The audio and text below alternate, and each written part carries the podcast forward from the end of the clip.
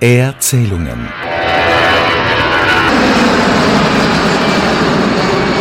Der Luftfahrt-Podcast von Kurt Hoffmann und Michael Tschocklich. Willkommen bei der zweiten Ausgabe von Erzählungen. Heute widmen sich Kurt und ich dem kommenden Sommer. Ist die Branche nach zwei Jahren im Pandemiemodus tatsächlich gerüstet für den Ansturm der Passagiere? Wir befinden uns in diversen Terminalbereichen des Flughafen Wien zu einer Tageszeit, wo es durchaus etwas ruhiger ist. Dennoch, wir sehen, die Menschen kehren zurück, reisen wieder. Der Flughafen Wien hat sich während der Osterfeiertage auf einem Niveau von 70 Prozent im Vergleich zum Vorkrisenniveau bewegt.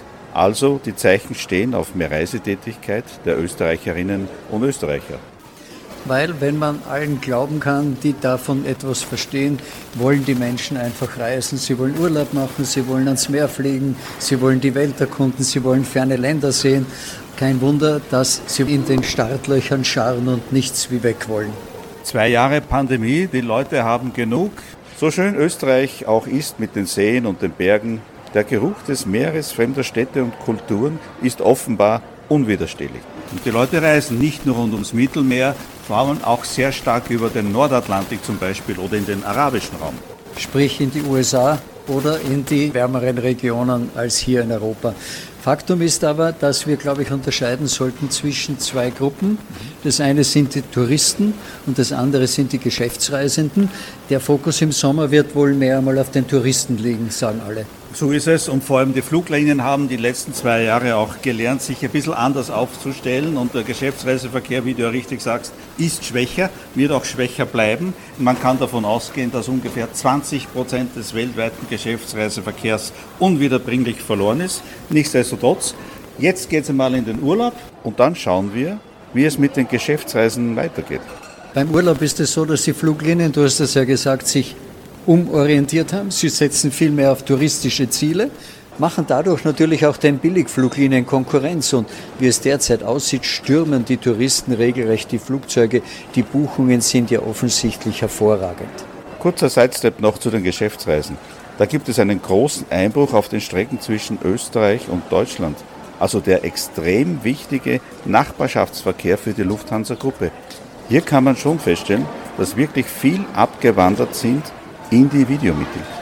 Aber der Sommer, auf den die Fluglinien große Hoffnungen setzen, hat auch viele Tücken, die den Airlines das Leben nicht unbedingt einfacher machen werden. Zu den Tücken kommen wir noch. Bleiben wir noch kurz bei den Touristen und den Geschäftsreisenden. Bei den Geschäftsreisenden hast du gemeint, die Zoom-Meetings und sonstigen Videokonferenzen. Nicht zu unterschätzen ist aber auch, dass viele Unternehmen ihre Reisebudgets extrem gekürzt haben, weil sie entdeckt haben, dass viele dieser Reisen tatsächlich in der bisherigen Form nicht notwendig waren. Trotzdem, das finde ich auch interessant, die erste Klasse ist bei vielen voll. Ja, ich glaube, viele Leute haben viel Geld gespart in der Richtung, weil sie nicht reisen konnten. Und so sieht man auch das Comeback des Airbus A340-600 der Lufthansa in München. Warum? Weil diese einige First-Class-Sitze haben. Es gibt Leute, die viel Geld fürs Reisen ausgeben und auf Urlaub zu fliegen. Und da sind auch Hoffnungsfaktoren für die Fluglinien, um ihre Premium-Klassen, vor allem auf der Langstrecke, wenn schon der Geschäftsreiseverkehr leidet, zumindest mit wohlbetuchten Touristen auffüllen können, was ihnen zum Teil auch gelingt. Weil sie brauchen dringend das Geld, das die tatsächlich dann bereit sind zu bezahlen. Ohne das Geld der Premium-Reisenden würden die Fluglinien bei weitem schlechter dastehen, als sie das pandemiebedingt eh schon sind. Ja, no money, no honey. Die Airlines haben nach zwei Jahren Pandemie hohe Verluste und sie müssen schauen, auch wieder Geld zu verdienen um auch ihre Investitionsfähigkeit wieder zu erreichen. Man braucht da wieder mal auch neue Flugzeuge zum Beispiel. Jetzt haben wir ja davon gesprochen, äh, ob in diesem Sommer alle Beteiligten von Fluglinien über Flughäfen, über die Luftraumkontrolle alle gerüstet sind für den Ansturm. Momentan, wenn man Social Media beobachtet und dort die Videos von zum Teil unendlich langen Schlangen vor den Sicherheitskontrollen sieht, schaut es nicht so aus. Ja, da hast du leider recht und man muss auch sagen, manche Musterschüler unter den Flughäfen, sei es wie Kopenhagen, immer wieder ausgezeichnet wird, glänzt durch lange Schlangen bei den Sicherheitskontrollen. Kürzlich bei einer Reise nach Amsterdam wird den Passagieren empfohlen, drei Stunden vor Abflug am Flughafen zu sein. Warum? Personalmangel und eine starke Reisezeit. Zur Urlaubszeit hat er wieder begonnen. Also so mancher hochgesegneter Flughafen in Europa leidet auch unter Personalengpässen. Dann möchte ich kurz hinzufügen, aus Wien eigentlich noch gut bestellt bei der Abwicklung, bei den Sicherheitskontrollen läuft es eigentlich hier noch flott im Vergleich zu anderen Airports in Europa. Da kommt Wien natürlich zugute, dieser neu renovierte Terminal 2, wo jetzt die Sicherheitskontrolle zentral eingerichtet worden ist. Früher bist du ja bei jedem Gate gestanden und hattest dort die Sicherheitskontrolle. Das ist sicher günstig für die für die Schlangen, die sich sonst bilden würden. Und ich glaube, das macht ihn hier qualitativ unter den Mitbewerbern, unter anderen Drehkreuzen in Europa ein, ein Stück auf jeden Fall sympathischer. Aber es ist ja nicht nur der Airports, wir haben ja auch die Luftraumüberwachung, die leidet. Die Luftraumüberwachung hat ja heuer schon gezeigt, was sie kann. Sie haben wieder einmal gestreikt. Besonders gerne streiken die französischen Fluglotsen. Und es gibt ja seit Jahren die Klage darüber, dass, wenn sie schon streiken, warum immer der gesamte Luftraum gesperrt werden muss und nicht zum Beispiel nur die untere Ebene, so dass man wenigstens drüber fliegen kann. Aber bis jetzt gibt es da keine Lösung. Ja, es ist schon paradox, das Beispiel, was du ansprichst. Dieser Überflug zum Beispiel über Frankreich, wenn die Franzosen streiken, kannst du dann als Fluglinie nicht machen. Und von einem geeinten Europa oder von einem Single European Sky, einer einheitlichen Luftraumkontrolle, sind wir noch genauso weit entfernt wie vor 20, 30 Jahren, wo das Thema schon immer thematisiert wird. Dabei könnte das nicht nur die Reisezeit verkürzen, sondern Single European Sky, also ein einheitlicher europäischer Luftraum mit einer Luftraumkontrolle. Kleiner Exkurs, in den USA gibt es fürs gesamte Land nur zwei, könnte nicht nur eben schneller Reisen ermöglichen, direkteres Reisen ermöglichen, würde auch die CO2-Emissionen um 10 Prozent senken, aber da passiert nichts. Wir sehen auch hier leider keine Lösungsansätze. Auch bei den vielen Konferenzen, die wir beide ja gemeinsam besuchen in regelmäßigen Abständen, wird das immer wieder thematisiert. Aber ich sehe hier keine allzu große Hoffnung, dass wir hier schnell eine Lösung finden. Dabei wäre das ja so notwendig auch, ebenso Schonung unserer Umwelt. Also personell und auch mit neuen Strukturen dürfen wir uns nicht nur für den Sommer, sondern leider auch langfristig nur mäßig wirklich Änderungen erwarten.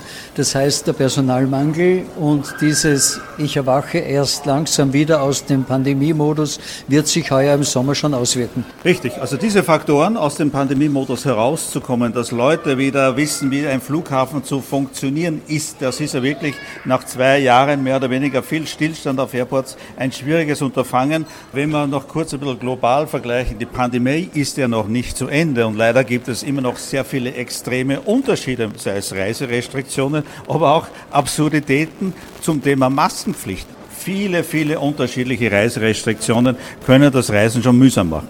Speziell in Asien, du hast es erwähnt, in China ohne Quarantäne geht nichts.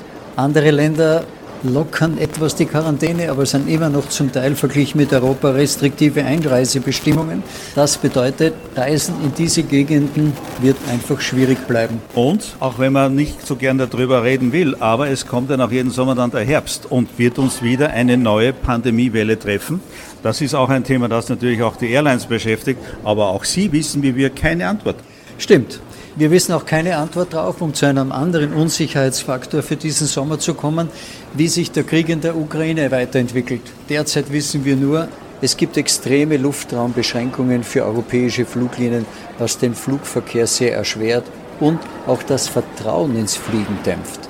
Vielleicht ganz kurz zum Markt Ukraine selber in der Luftfahrt. Ich nehme kurz nur die Ryanair jetzt zum Beispiel, die in die Ukraine 50 Mal am Tag geflogen ist vor der kriegerischen Entwicklung. Die Ukraine, so bezeichnet es Michael O'Leary, der Chef von der Ryanair, war für ihn der schnellst wachsendste Markt Europas, wahrscheinlich auch für andere Fluglinien. Das ist jetzt einmal für die nächste Zeit Geschichte. Dieses Jahr können wir sicher total vergessen, vielleicht auch nächstes Jahr. Und neben der Ukraine haben wir noch das große Problem, der große geschlossene russische Luftraum. Der zu erheblichen Umwegen zwingt, der die Fluglinien dazu zwingt, teilweise eine zweite Crew und Besatzung an Bord zu nehmen. Das erhöht die Kosten und letztlich damit auch die Ticketpreise, über die wir noch kurz extra sprechen wollen. Gleich ein extremes Beispiel was die Umleitungen bewirken. Die Finnair. Helsinki, Tokio fliegt sie normalerweise in circa 9 Stunden, 9 Stunden 30. Jetzt benötigt sie 13 Stunden. Das ist ein Plus an höheren Treibstoffkosten mit weniger Passagieren. Und das Ganze ist nur darstellbar durch hohe Erträge im Cargogeschäft. Nur auf die Dauer, diese Umleitungsflüge, wie uns einige Airline-Chefs gesagt haben, machen keinen Sinn. Eine Permanentlösung kann das nicht sein. Ja, vor allem letztlich, was du gesagt hast, bedeutet ja halb so viel Passagiere, aber doppelte Kosten. Das kann sich unterm Strich nicht rechnen. Und wie lange das mit dem guten Cargo-Geschäft so weitergeht, wissen wir auch nicht. Genau, das wird nicht ewig so bleiben. Es gibt so viele Absurditäten. KLM zum Beispiel musste einen Crew-Hub in Seoul, Südkorea einrichten, von wo sie aus dann kurze Flüge nach Japan und China unternehmen. Und sie fliegen nur mehr dreimal die Woche nach Japan. Vor der Krise waren es bis zu fünfmal am Tag. Finnair hast du erwähnt, könnte man sagen, der große Verlierer dieser Luftraumsperre. Mhm. Aber es gibt natürlich auch Gewinner, nämlich die, die von Russland nicht verbannt worden sind. Das sind die emiratischen Fluglinien, das ist Turkish Airlines, das sind alle chinesischen Fluglinien, die weiter fliegen dürfen. Und letztlich muss man auch sagen, auch die USA sind natürlich davon überhaupt nicht betroffen, weil sie über das russische Gebiet de facto nie geflogen sind. Da hast du vollkommen recht. Es gibt ganz wenige Flüge US-Airlines oder kanadischen Fluglinien, die den russischen Raum berühren würden. Wenn sie zum Beispiel von Toronto nach Neu-Delhi fliegen, müssen sie eine diverse Umleitung machen. Aber das ist alles nichts im Vergleich zu dem, was europäische Fluglinien an Umleitungen nach Asien in Kauf nehmen müssen. Wir sind beim Thema Unsicherheitsfaktoren. Die Pandemie haben wir genannt, die Streiks haben wir erwähnt, die Ukraine besprochen. Jetzt gibt es aber noch einen weiteren Unsicherheitsfaktor, die Treibstoffpreise. Die werden davon abhängen, wie sich der Krieg weiterentwickelt und werden davon abhängen, ob der Gashahn aus Russland abgedreht wird, egal ob das jetzt aktiv oder passiv sein wird. Dann würde sich der Preis überhaupt verdoppeln, sagen Experten. Fluglinien können sich ja gegen steigende Treibstoffpreise absichern. Magst du Kurt das System dahinter kurz erklären? Also für manche Fluglinien macht das Hedging zurzeit Sinn. Hedging ist ja eine gewisse Absicherung eines Treibstoffpreises, die eine Fluglinie kauft und den sie dann den Preis bezahlt in einem Jahr darauf zum Beispiel. Da kann es gut ausgehen, die Rechnung, dass er teurer geworden ist, so wie jetzt der Treibstoffpreis, oder billiger. Also manche Fluglinien profitieren von diesem Hedging, Treibstoffabsicherung zu einem fixen Preis. Einer der Gewinner davon ist die Lufthansa ein großer Verlierer, die Wizz Air, die sich nämlich nicht den Treibstoff abgesichert hat. Letztendlich wird das billige Fliegen vorbei sein und wir werden höhere Preise sehen. Die höheren Treibstoffpreise werden auch den Druck auf die Fluglinien erhöhen, auf neuere Modelle, die weniger Sprit verbrauchen, umzusteigen. Denn derzeit machen die Treibstoffkosten schon etwa 35 Prozent der Gesamtkosten aus. Vor 15, 20 Jahren waren es nur 8 Prozent und auch der Einsatz alternativer Treibstoffe rechnet sich eher. Leider gibt es nur viel zu wenig davon. Du hast recht, aber dazu brauchen die Fluglinien Geld. Es gibt aber nur wenige, die wirklich Geld verdienen. Beispiel Wizz haben wir genannt. Die haben eine tolle moderne Flotte, aber die Treibstoffpreise wurden nicht abgesichert und sie erzielt jetzt auf vielen Strecken Verluste. Die Lufthansa-Gruppe hat einen enormen Bedarf an neuen Flugzeugen aber sie hat eher Geld, um Flugzeuge zu bestellen. No money, no honey, wie ich schon gesagt habe. Und das Geld, das die Fluglinien haben oder eher nicht haben, wirkt sich auch dort aus, wo der Passagier das spürt, nämlich beim Service. Die Fluglinien haben das Service ja zu einem guten Teil schon vor der Pandemie heruntergefahren. Stichwort Bezahlessen. Während der Pandemie hat es oft nicht einmal mehr ein Wasser gegeben. Da werden, denke ich, die Fluglinien schon etwas ändern müssen, denn viele Passagiere wollen einfach ein Essen an Bord. Vor allem, wenn ich künftig mehr für das Ticket bezahlen muss, auch wenn das wegen der Treibstoffkosten ist. Es gibt ja Fluglinien, die sehr auf guten Service Wert legen. Arabische Airlines, Türkische Airlines oder Ethiopian Airlines, asiatische Fluglinien. Hier gibt es gratis Essen. Austrian Airlines rühmt sich als Premium Carrier. Ich bekomme aber kein gratis Essen mehr innerhalb Europas. Wo ist der Unterschied zu einer Billigfluglinie? Das fragen sich ja heute schon viele Passagiere. Na, dann lassen wir uns einfach einmal überraschen, ob die Fluglinien hier etwas ändern und der Service wieder besser und umfangreicher Aber wird. Wie ist denn das bei dir eigentlich? Du bist so schlank und rank. Willst du gern was zum Essen haben im Flugzeug oder ist dir das nicht wichtig? Ich bin verwöhnt, ich sag's wie es ist. Ich habe eine Freude, wenn ich was bekomme. Also ich muss ehrlich sagen, ich bin froh, wenn ich nicht den Tisch herunterklappen muss und kein Tablett vor mir stehen habe auf Flügen, die ein bis zwei Stunden dauern. Denn ich habe gern meine Bewegungsfreiheit. Ich lese und arbeite immer wieder etwas und da brauche ich diesen Platz und will ihn haben. Aber wie gesagt, da spreche ich nur für mich.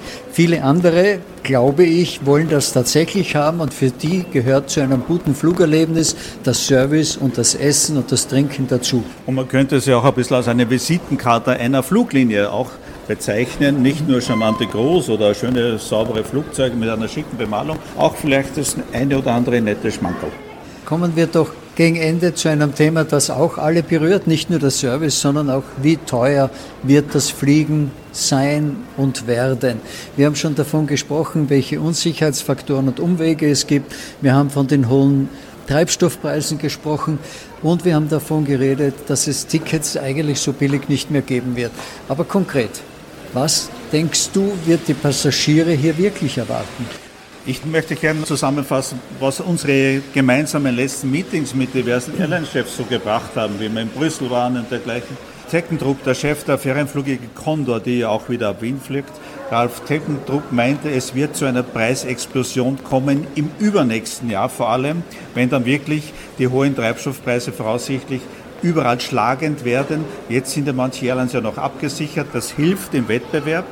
Eine genaue Zahl, wie viel Prozent mehr ein Flug kosten wird, glaube ich, können wir heute seriöserweise nicht sagen. Aber ich glaube, wir sollten uns mental darauf einstellen, dass diese Fliegerei um 99 oder 1990 wirklich bald einmal Geschichte sein wird von Wien nach Barcelona oder irgend sowas ähnliches auch wenn wir nicht wissen, ob die Treibstoffpreise im nächsten Jahr tatsächlich noch auf diesem Niveau sind. Ja, die Möglichkeit zumindest besteht.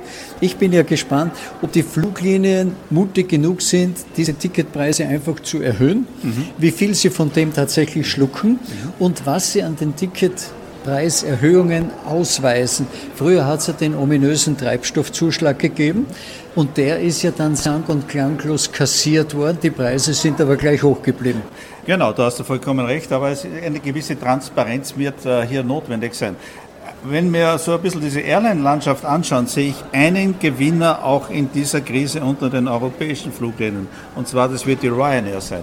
Der fliegt nur in Europa, der hat seinen einzelnen Flugzeugtyp, wenn wir jetzt einmal die Lauda-Gruppe mit der A320 herausnehmen, kauft die Flugzeuge zu einem Spottpreis ein, weil er einen guten Deal mit Boeing hat, ist zu 90 Prozent gehatcht. Und wenn wo ein Markt nicht zieht, dann stellt er seine Flugzeuge woanders hin.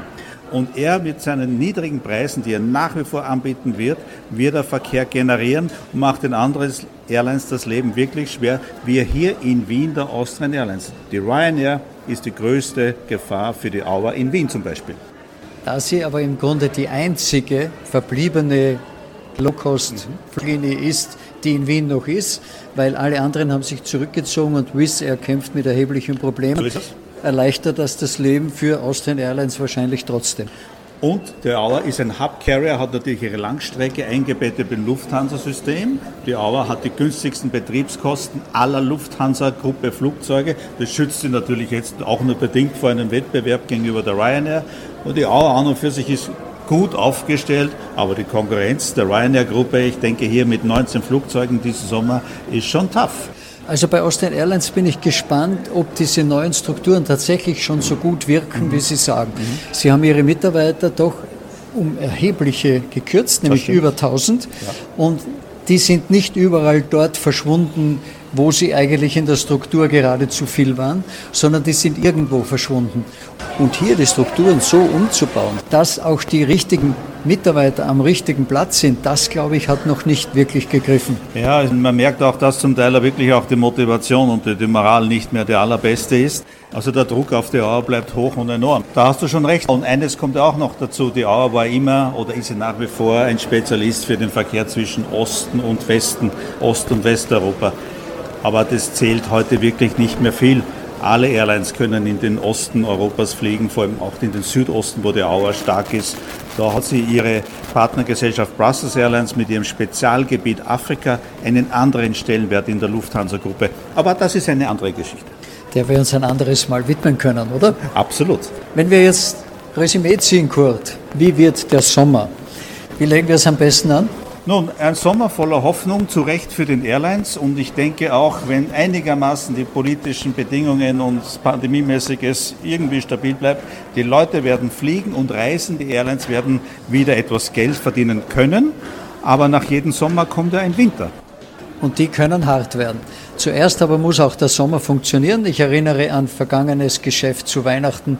Da kam auf einmal Omikron, das Geschäft war tot. Genau. Dann war Ostern, dann kam vorher der Ukraine-Krieg, das Geschäft war auch nicht tot, aber doch deutlich reduziert. Also jetzt lebt einmal die Hoffnung, dass für den Sommer nicht wirklich irgendetwas passiert, wie zum Beispiel Gasembargo, was die Leute total treffen würde, wenn sie auf einmal ihre Arbeit verlieren oder der Spritpreis sich verdoppelt. Der Punkt ist ja auch, das schwebt das Thema Inflation in Raum, die Kaufkraft der Leute könnte schrumpfen. Also ein guter Sommer ist schön, aber was kommt nach dem Sommer? Und äh, es bleiben einfach viele Unsicherheiten und die Pandemie ist ja auch noch nicht vorbei. Gut, dann sage ich einmal Danke für ein, das Gespräch. Es war mir wie immer ein großes Vergnügen. Und wir kommen das nächste Mal wieder mit einem spannenden Thema. Wir lassen Sie rechtzeitig wissen, was es werden wird. Happy Landings und alles Gute. Das war Erzählungen. Wenn es euch gefallen hat, dann bewertet uns bitte mit 5 Sternen. So wird Erzählungen leichter gefunden. Wenn ihr Fragen habt, Anregungen, Themenvorschläge oder auch Kritik, dann freuen wir uns über ein Mail an erzählungen